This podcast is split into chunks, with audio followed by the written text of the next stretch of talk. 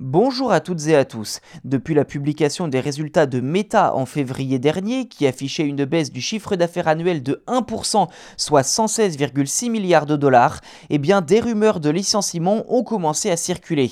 Malheureusement, cette rumeur n'en est plus une. De nombreux observateurs ont eu la mauvaise nouvelle de se voir signifier que des licenciements allaient bientôt avoir lieu dans l'entreprise. Mark Zuckerberg a en effet écrit sur le blog de l'entreprise, je cite, que ce sera un moment difficile et qu'il n'y a pas moyen de contourner cela. Fin de citation. Tout d'abord, l'équipe de recrutement sera réduite, tout comme les équipes technologiques le seront fin avril et les équipes commerciales vers fin mai. L'opération de restructuration pourrait durer jusqu'à la fin de l'année. A noter que le PDG du GAFAM a annoncé vouloir annuler les projets secondaires de l'entreprise, expliquant avoir, je cite, sous-estimé les coûts indirects des projets moins prioritaires. Fin de citation. Ces derniers nécessitent de mobiliser des équipes, des espaces, des compétences et des ressources humaines, etc. Mark Zuckerberg souhaite également rendre Meta plus horizontale dans son fonctionnement et a déjà déclaré devant les actionnaires avoir trop de managers et de gestionnaires.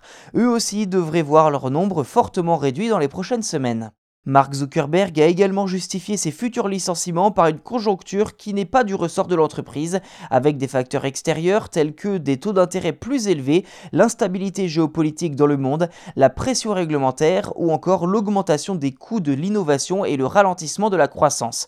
Je cite, À ce stade, je pense que nous devrions nous préparer à la possibilité que cette nouvelle réalité économique se poursuive pendant de nombreuses années. Fin de citation.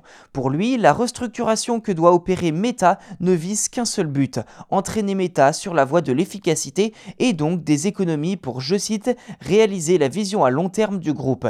Une vision à long terme donc qui est notamment représentée par l'intelligence artificielle et le métaverse avec la volonté, je cite, de rapprocher les gens entre eux.